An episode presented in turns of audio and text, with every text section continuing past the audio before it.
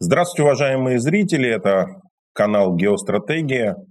Студии журналист Михаил Кокарев и геостратег Андрей Юрьевич Школьников. Здравствуй, Андрей. Доброе. Уважаемые зрители, я вас очень прошу, те, кто будет писать, что Андрей Юрьевич предпочитает общение на «вы», а, значит, сразу идет в бан. Объясняю. Мы долгое время выпускали с Андреем Юрьевичем на «вы». Но лично вы же попросили а, разговаривать так, как мы разговариваем в обычной жизни, то есть на «ты». В обычной жизни мы на «ты». Вот, теперь вы требуете на «вы». Не будем. На канале Андрея Юрьевича мы будем разговаривать на «ты», так как мы приняли и привыкли, так как нам удобнее. А корпоративная этика канала «Аврора» предполагает, что ко всем мы должны обращаться на «вы». Вот там мы работаем на «вы». Хотя в обычной жизни мы на «ты». Все. Всем, кто недовольны, можете самозабаниться, но не отписывайтесь и распространяйте это видео, особенно начало. Честным образом достали. Итак.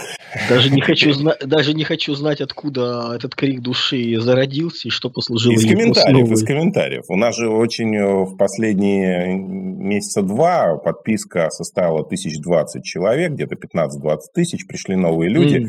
Вот, и э, начали говорить, а что это мы на «ты». Мы ж, я же тебя на Андрей Юрьевич называю, ну так вот, а, но на «ты».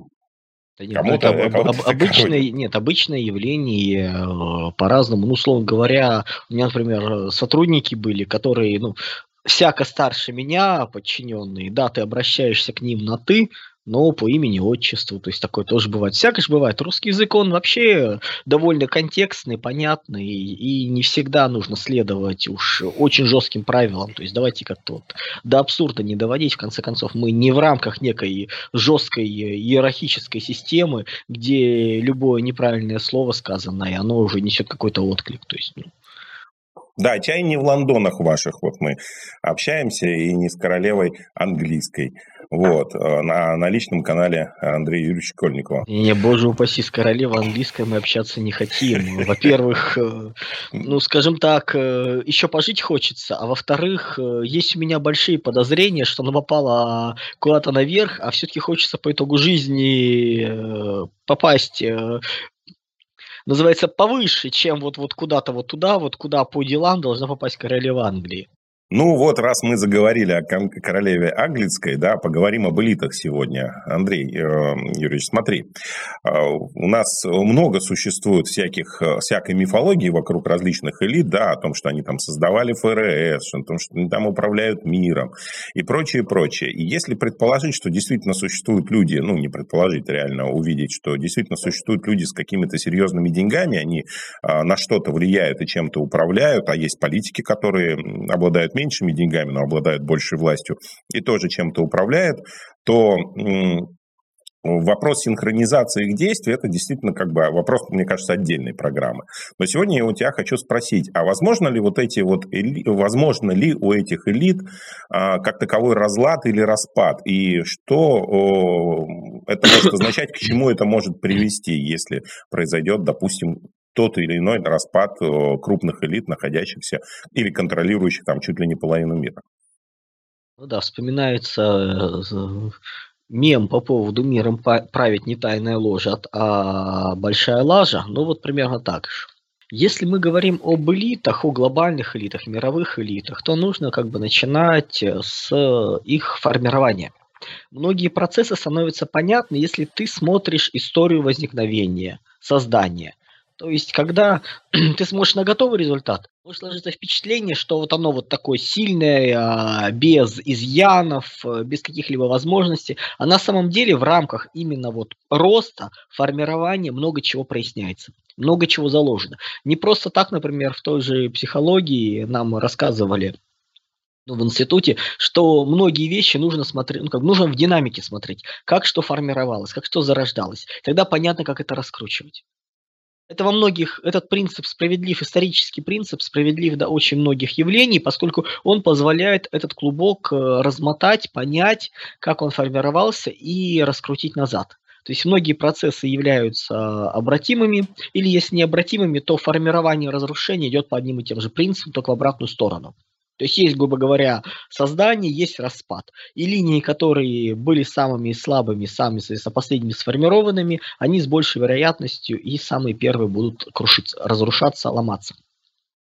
То же самое с элитами. Если смотреть на вообще историю именно глобальных элит возникновения, ну, принцип, какие есть элиты, что они есть природные, естественные, то есть это самые лучшие, самые как бы активные люди, которые создают то, что есть. Есть социальные элиты, это те люди, которые являются, по сути, потомками первых, и которые э, в силу, называть сложившейся традиции истории, формируют, контролируют систему и принимают за нее решения. Есть подражательные элиты, это условная всякая разная боема, которая пытается продолжать вторым, не понимая э, как бы вторичность э, и то, что, то, что они делают, это кремляне. То есть, ну, классические мещане, мещане во дворянстве. Это на, на общем национальном уровне, на уровне этнической системы государства. Нас же интересуют глобальные элиты, наднациональные. И возникает вопрос, откуда они появились.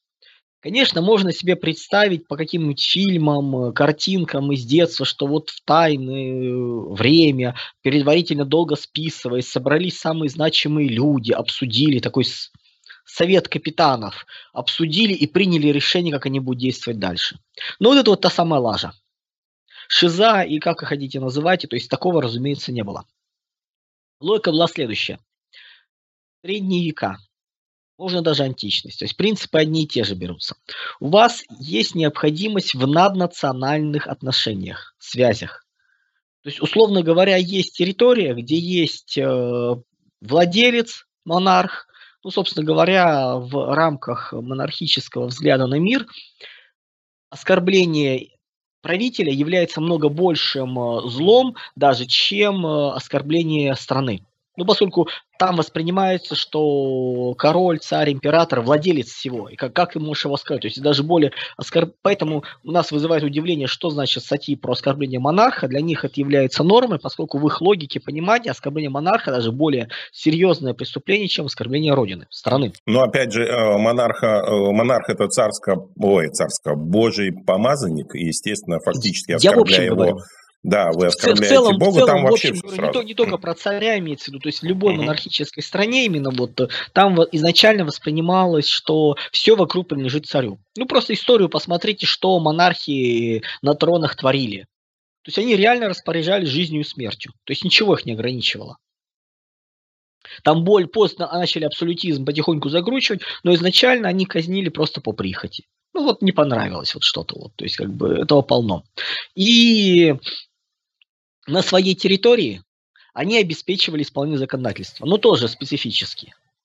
То есть, э, когда это зависит от э, ну, каких-то ну, текущих отношений, там, краткосрочно, ладно, но когда речь идет о долгом сроке, нужна преемственность.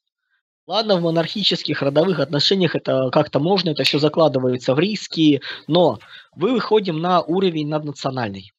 Несколько стран. Если между странами, то есть в рамках одной и второй ведутся дела, ладно, можно на уровне межгосударственных каких-то договоренностей, общей дружбы и много еще чего. Но когда речь идет о странах, которые между собой не пересекаются, ну, то есть нет договоренности. Или вам нужно по широкому кругу делать, то есть в рамках большая сеть, например, э, на разные страны. Как обеспечить э, безопасность? Как обеспечить исполнение договоренностей? Вы приезжаете в новую страну, и вам необходимо заключить договоренности с местными, чтобы вас не кинули. А как? Вы чужой. И можно много говорить красивых слов, но в любых э, ситуациях первым начинают грабить чужака. Суд между чужаком и своим всегда выигрывает, э, ну, практически всегда выигрывает свой. То есть тут как бы это даже до сих пор сохраняется. В той же Британии, например, э, ну, в англосаксонской системе победить э, местного очень тяжело. Называется слово одного, слова другого, кому верим. Тому, кто более на нас похож. И возникал вопрос, как эти связи и отношения гарантировать? Самые ранние, самые первые отношения шли по родственным связям. То есть родственные отношения или некие общинные отношения, родоплеменные отношения. Это могла быть как ситуация, ну, условных эм, банкирские дома. Они изначально шли по родственному принципу. Это могли быть системы, когда, например, э, торговые республики, штаб-квартиры в одном месте, они подчинены одним единым законам, дальше, соответственно, слово каждого. То есть есть гарантия человека, который в ином случае нарушения будет отвечать перед обществом, будет выкинут из этой системы.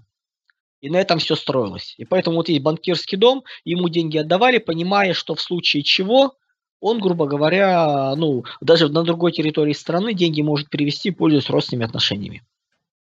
В этих э, функциях выступала церковь, на Западе особенно Ватикан. И часто это было в рамках орденов. Орденские структуры во многом как раз были гарантами экстерриториальности, возможности выйти за эти территории. Это были цеха, более-менее локальные, взаимоотношения профессиональные, но в меньшей степени. Это были торговые республики, как я уже сказал.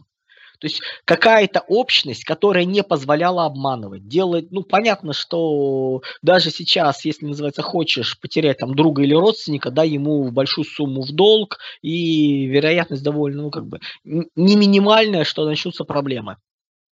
Это было всегда, но это всяко больше вероятно, чем просто пойти в чужую страну и начать пытаться с нуля все делать, не имея репутации, не имея защиты. По мере увеличения связанности, то есть это, как правило, ну, это уже начало капиталистической эпохи, то есть это после Большого XVI века возникла необходимость в очень более сложных наднациональных институтах, структурах, которые бы обеспечивали гарантии. И здесь стал вопрос, как это сделать. И ключевым здесь стали аристократические связи, старые аристократы, аристократии Европы. Собственно говоря, отсюда идут мифы о том, что они до сих пор все контролируют. Они были первые, кто мог гарантировать пользуясь родоплеменными связями, пользуясь э, династическими связями, они могли гарантировать, что ну, через своих родственников там, за приличную процент, что это будет устроено, налажено. И именно поэтому первые капиталистические системы, первые национальные структуры шли от род, от аристократии, как гарантов. Чем очень проблемна для Британии смерть э, королевы Елизаветы, которую, называется, мы упомянули. Тем, что она была таким гарантом за счет личного авторитета. Не за счет династии даже, за счет личного. То есть было четко понятно, есть история ее взаимоотношений большая, громадная, и было понятно, что ее обязательства, ее гарантии они могут достичь. Плюс для ну, как бы, сторон было важно, что гарант может не только, называется, ну, как бы, компенсировать, что-то повлиять, но и заставить другую сторону сделать. То есть через свои инструменты, через свои связи они могли это сделать. И аристократия, первые, самые вот эти вот отношения выстраиваются после Большого 16 века, они фактически чуть ли не монополисты стали в этом направлении поскольку они могли застать. Да, вы можете по банковским, банкирским, ну, по банкирским сетям что-то передать, какие-то деньги, но безопасность вы не гарантируете. А эти ребята могли. Просто на уровень взаимоотношений. На уровень того, что они контролировали всю власть на местах и имели соотношения между ними. То есть эти семьи династические очень переплетены, вся эта аристократия. То есть, если мы начинаем смотреть даже сейчас ближайшие там, ну, 500 э, семей аристократических крупнейших Европы, а это те же самые, что и были сотни лет назад. То есть они остались, сохранились, они как-то живут. Это земельная аристократия, которая получает основные свои капиталы от ренты. То есть им принадлежит земля в Европе. Даже по официальным данным, открытым, то есть не через трасс, а на физлиц, по-моему, до трети земель в Британии расписаны на аристократов. Это только вот называется то, что видно. У вас может быть куча зданий. Ну, вопрос, чья земля? В России есть земельный налог. Он собирается государством. В Европе земельный налог собирается не в пользу государства, по сути. Ну, кривая налоги, но все же. Этот земельный налог присваивается аристократами. Он не такой большой. Он незначимый. Но эти ребята могут жить как рантье. Им на жизнь хватает. Этим они занимаются. То есть они живут на этом. И встал дальше вопрос, то есть изначально система, да, поэтому когда начинают вспоминать, что условно там Ротшильды, Рокфеллер и далее по списку начинали как приказчики при каких-то князьях, да, так и было. Поскольку князья могли гарантировать транснациональные сделки, транснациональные связи. А дальше шло накопление взаимной репутации, истории взаимоотношений, выстраивание отношений, то есть десятки, сотни лет, ну, несколько поколений общих проектов, дел, взаимных родственных связей.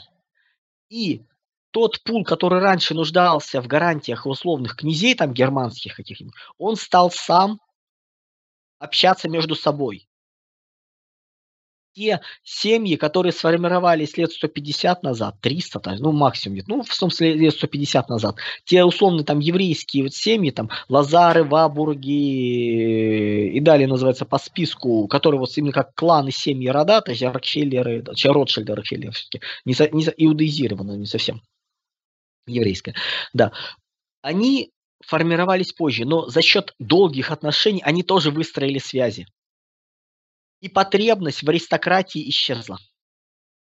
То есть они перестали на уровне своих династических связей владеть монополией на гарантию.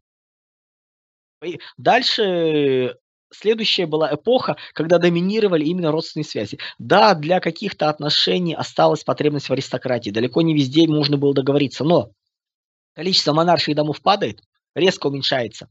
Они не нужны в таком количестве. Их стало меньше в мире. Соответственно, и гарантии они могут дать меньше.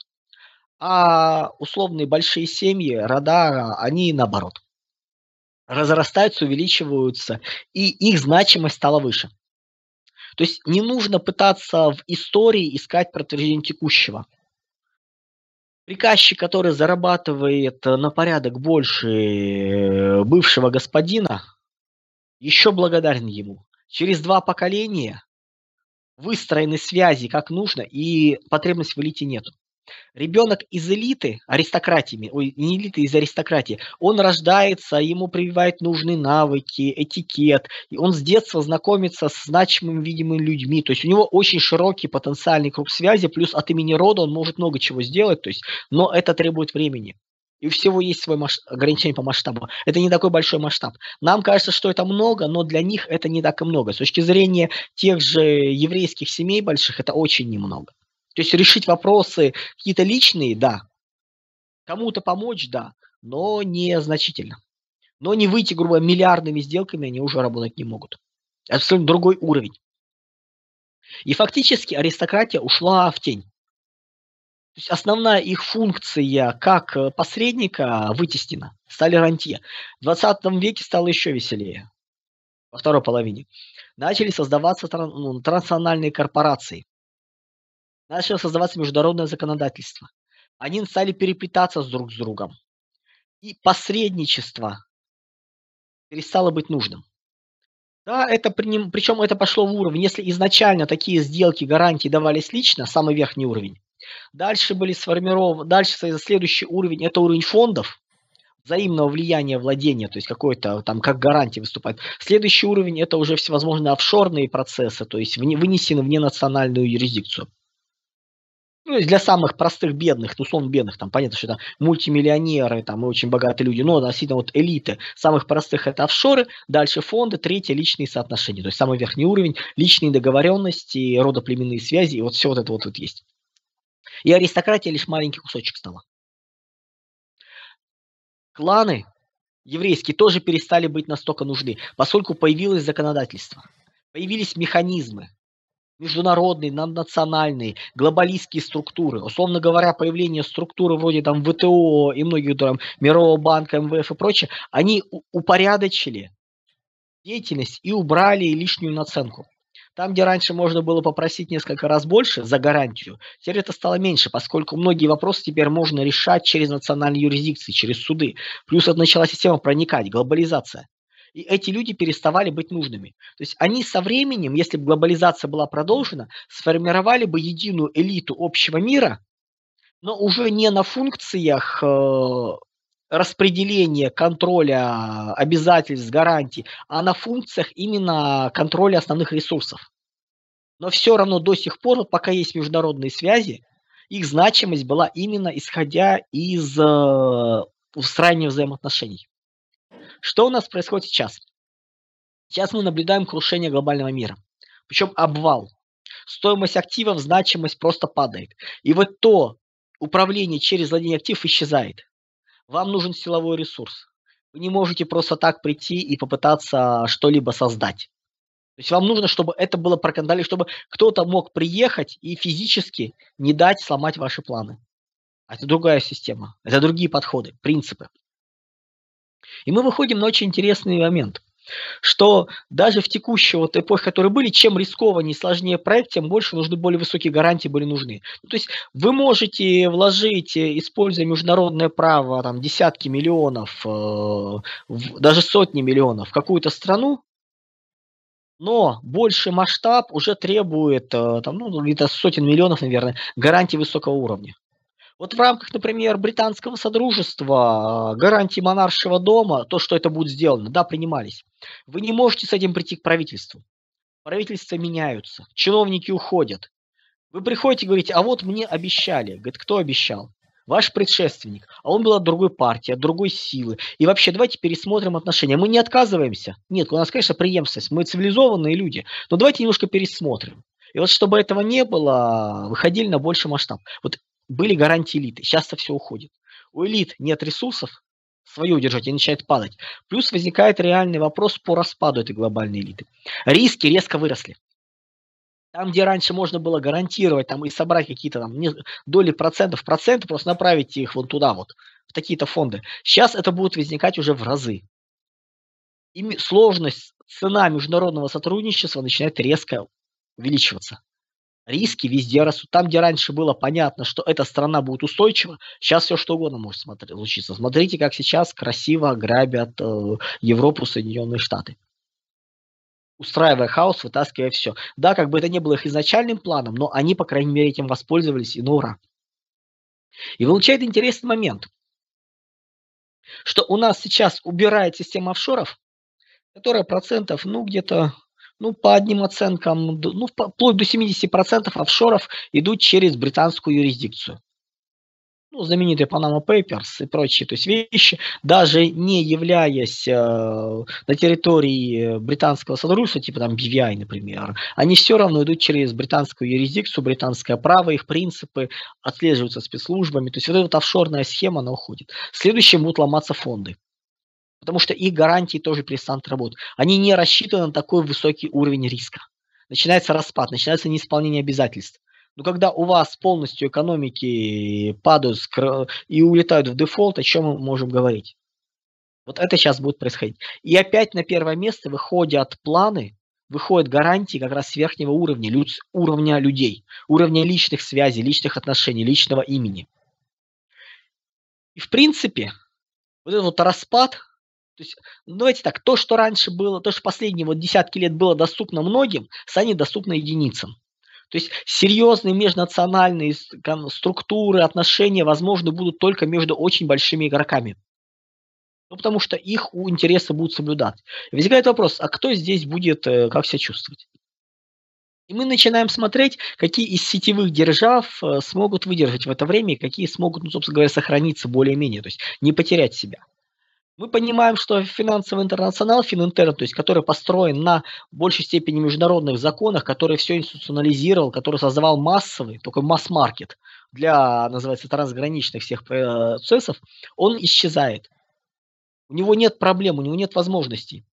И возникает вопрос, кто в новом мире сможет чувствовать себя более-менее комфортно? Те, кто на основании масштаба личных э, отношений смогут выдержать. То есть это уже не масс-маркет.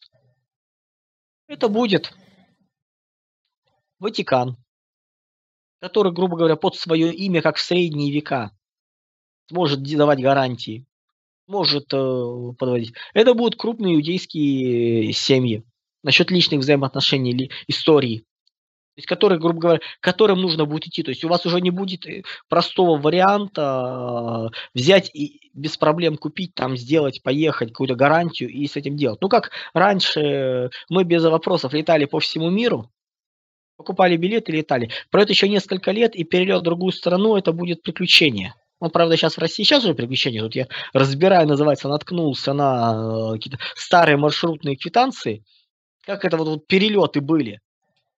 То есть без, и вспоминаешь, когда несколько лет назад после без проблем покупаешь э, через две страны самолет, э, там вот тут остановился, какое-то время дальше полетел, и это все замечательно проходит, какой длинный сложный маршрут.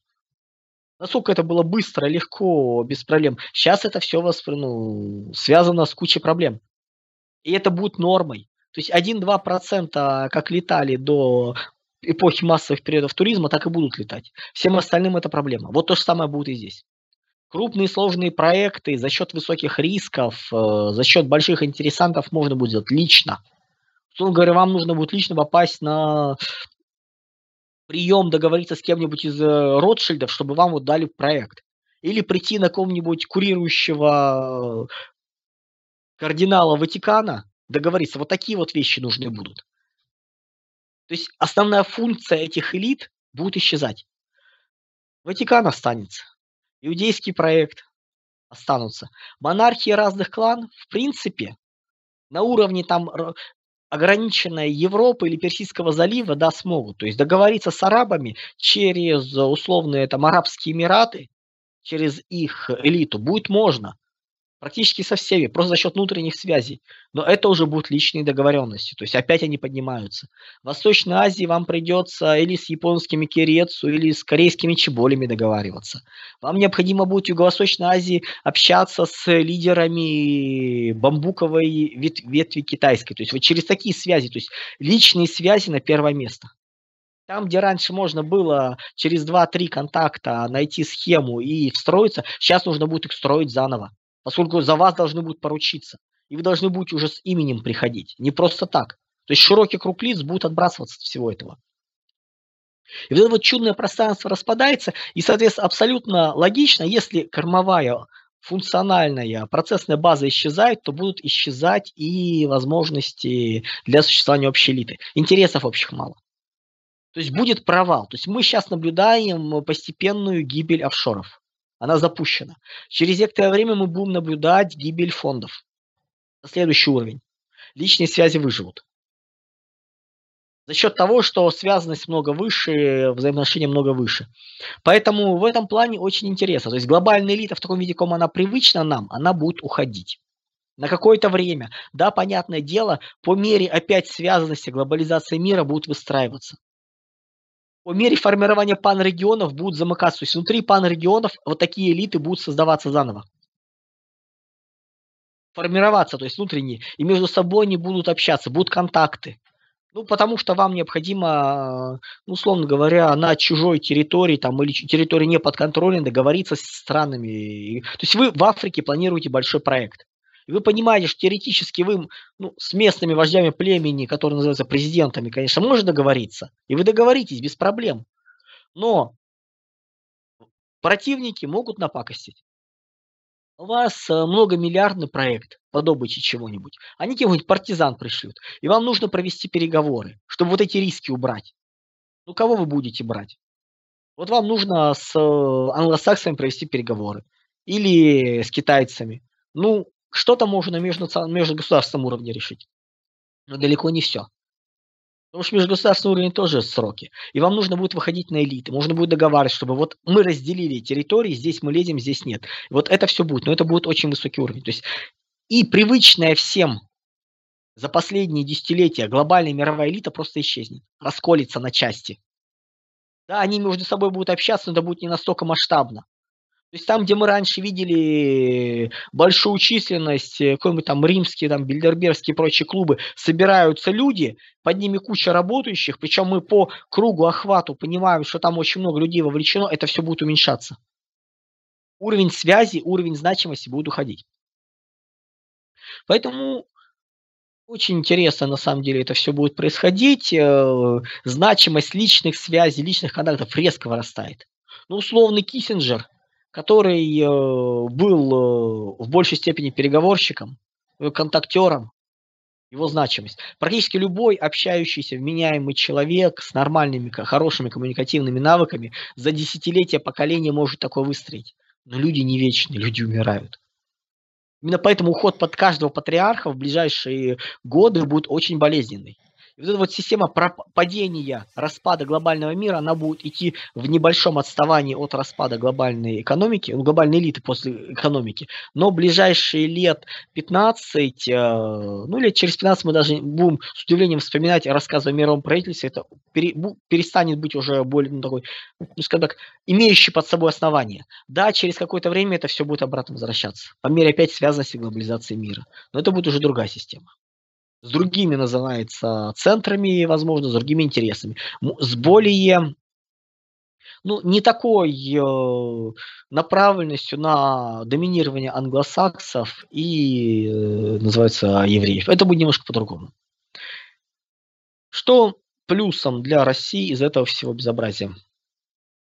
То, что когда мы в году в 18 начали и разговаривать, и описывать, я начал тогда еще стратегии России, стратегии Европы, я говорил, что у нас инерционная стратегия Третий Рим, основная опасность которой оказаться под влиянием гвельских элит, старых европейских элит. Земля и почва, черная аристократия, те, которые проиграли первые две мировые войны, мы наблюдаем, что происходило последние годы, и понимаем, что уровень их деградации оказался выше, и уровень субъектности ниже, чем ждалось. То есть они уже не могут собраться. У этих аристократий, по сути, нет будущего. То есть они не способны выполнять э, функции посредников. Они просто не нужны. Ближайшее будущее для России в рамках Третьего Рима внутри нашего панрегиона никакие гвельфские элиты не нужны. Ну, просто как бы зачем они? Плюс, э, а за пределами всегда можно построить будут связи через Ватикан, через иудейский проект, через арабские монархии, в каком виде они, хоть в каком виде они сохраняются, то есть через кого-то другого. Там связи больше. Ну, вплоть, давайте, давайте не забывать про армянскую диаспору. Вторую по значимости и силе после э, еврейской. Через них тоже можно выстраивать отношения. Да, не просто, но можно. То есть связанность есть. Со всеми, кроме англосаксов, можно напрямую выходить. Не нужны вельские элиты. В рамках Четвертого Рима внутренняя связанность, сейчас э, на это претендует Ватикан. И он это сделает. Да, мы понимаем, что сейчас старые европейские элиты замечательно, как они пытаются сохранить хоть что-то, те же фонды Гавсбургов очень серьезно оказывают влияние на Венгрию. В Австрии прорастают, на Балканы пытаются аккуратно лезть, вот в рамках вот своих, называется, исторических территорий, больше, конечно, венгерской части, но не особо получается. То есть как они свое держат, но какой-то экспансии нет. В рамках новой Ганзы британцы замечательно будут все ставить. На мировом уровне элиты Европы не котируются, не нужны уже никому. Какие-то узкие связи, ну, и без них можно решить правильные контуры. То есть у нас получается, что ближайшие лет 30, уже на самом деле лет 30, у нас глобальные элиты будут разделены. Будут вот на уровне связи, свя- перестанут быть системными. И вот эта вот внешняя оболочка, внешний э, флер, идущий от них, он будет уходить. Эти вот страхи, швабовщины, мирового правительства, меньше поводов для них будет. Да, конечно, будут оставаться люди, которые будут в этом вот искать в каждом их варианте, ну, хотя там столько ошибок, столько надел на проблем, все равно будут искать что-то, но не будут работать. Какие есть у России варианты для взаимодействия на национальном уровне, кроме как использовать э, чужие э, структуры? Ну, самые очевидные – это или наследственные элиты, или орденские структуры. Про наследственные элиты мы вычеркиваем, ибо идут они нафиг, нам только их не хватает для полного счастья, называется. И формирование их идет поколениями, на это ни времени, ни возможности нет. Плюс э, по культуре наше общество, мягко скажем так, не будет рада таким любым попыткам. Поэтому это убираем. Без них можно. Все, кто говорит, что обязательно вот для того, чтобы нас любили, нужно строить аристократию, нужно свою аристократию, ну, зами взаимодействия нас уважали, нужно аристократию строить, черта с два. Есть замечательные структуры, которые позволяют это заменить. Это структуры орденского типа. Они могут быть как классические орденские структуры, так, ну, в конце концов, тот же Коминтерн, он вполне по многим параметрам подходит, подходил по такую систему. То есть сетевые державы, орденские структуры, где наследование по духу.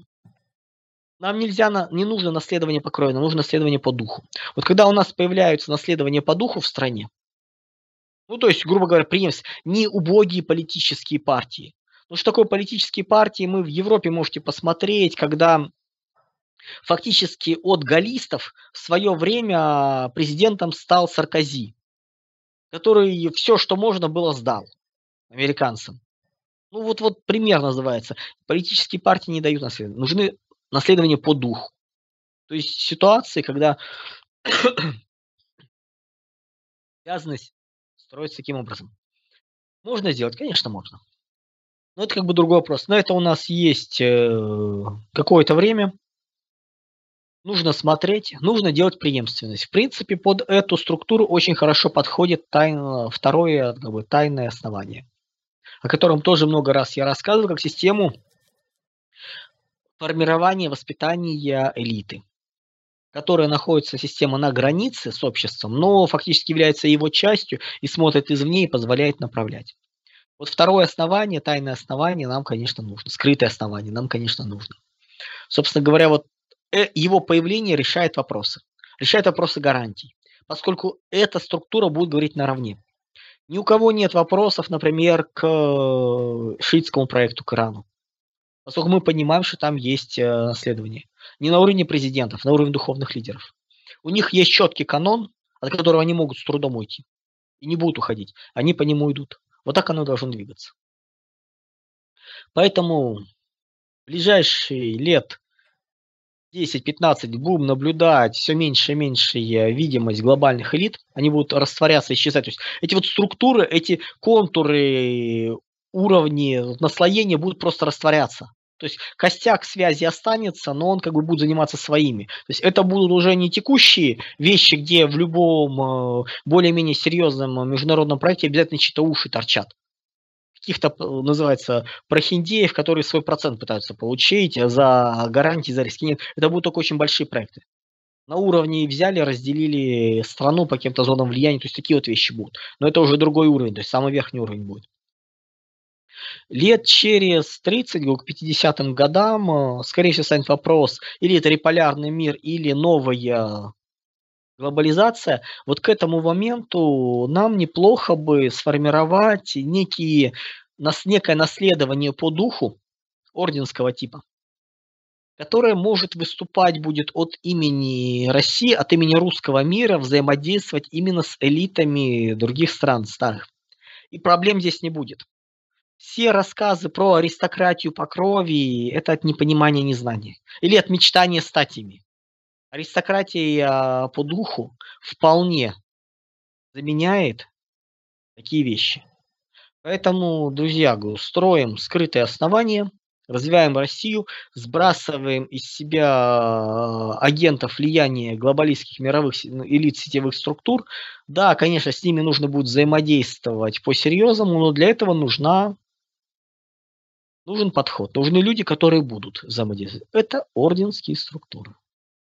Ну, потому что, с другой стороны, ну, или как бы полностью разрушить э, весь остальной мир с элитами, или пытаемся, называется, делать так, как оно есть.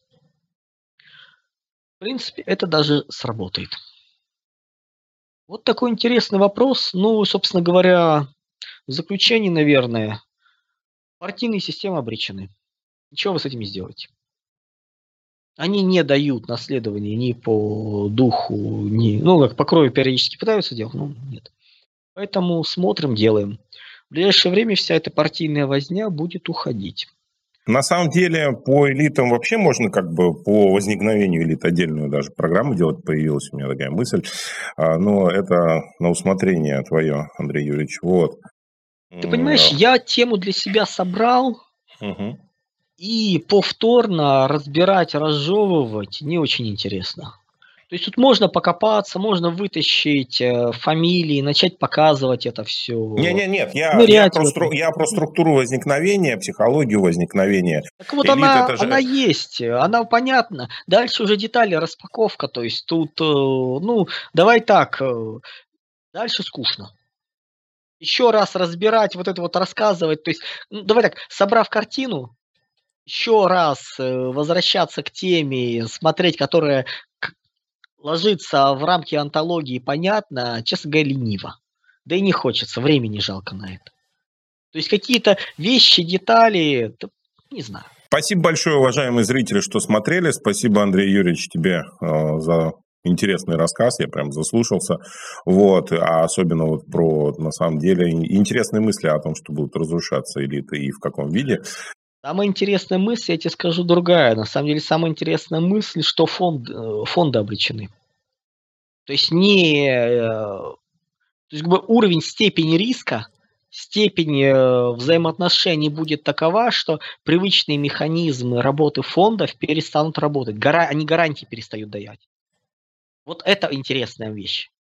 То есть все остальное, оно логично выходит, то есть оно как бы было понятно. А вот то, что после офшоров будут падать фонды, и мы понимаем почему.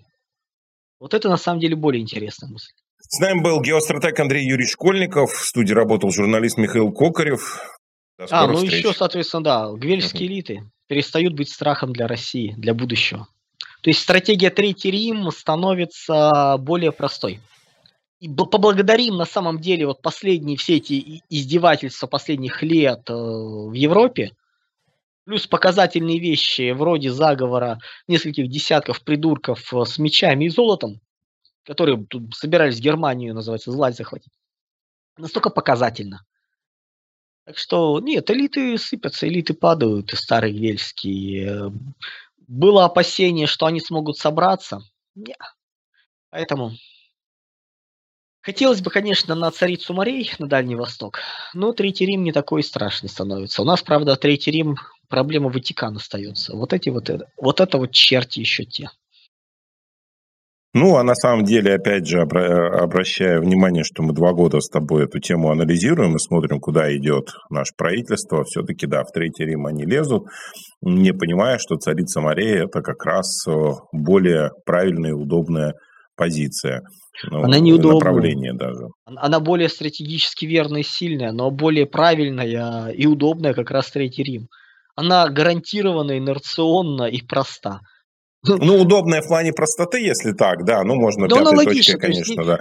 Действуй по инерции, собственно, мы сейчас и делаем. Э, наводи порядок, э, раздвигай границы, действуй как действуй, и вот ты вот туда идешь. То есть, ну, да, мы обрубаем сейчас связи с Европой, но мы обрубаем связи со старой Европой. Новую Европу мы будем форматировать, по крайней мере, большую ее часть, э, ну, там, ну, как Восток и Центр, под себя, причем жестко форматировать. Нам не нужны старые эти связи будут. Нам нужно оттуда будут вывозить активы. Нам не нужно будет, чтобы они там работали, жили, существовали. Нам нужно, чтобы их, они переехали к нам.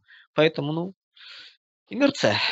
Спасибо большое, уважаемые зрители. Всем пока-пока. Всего доброго.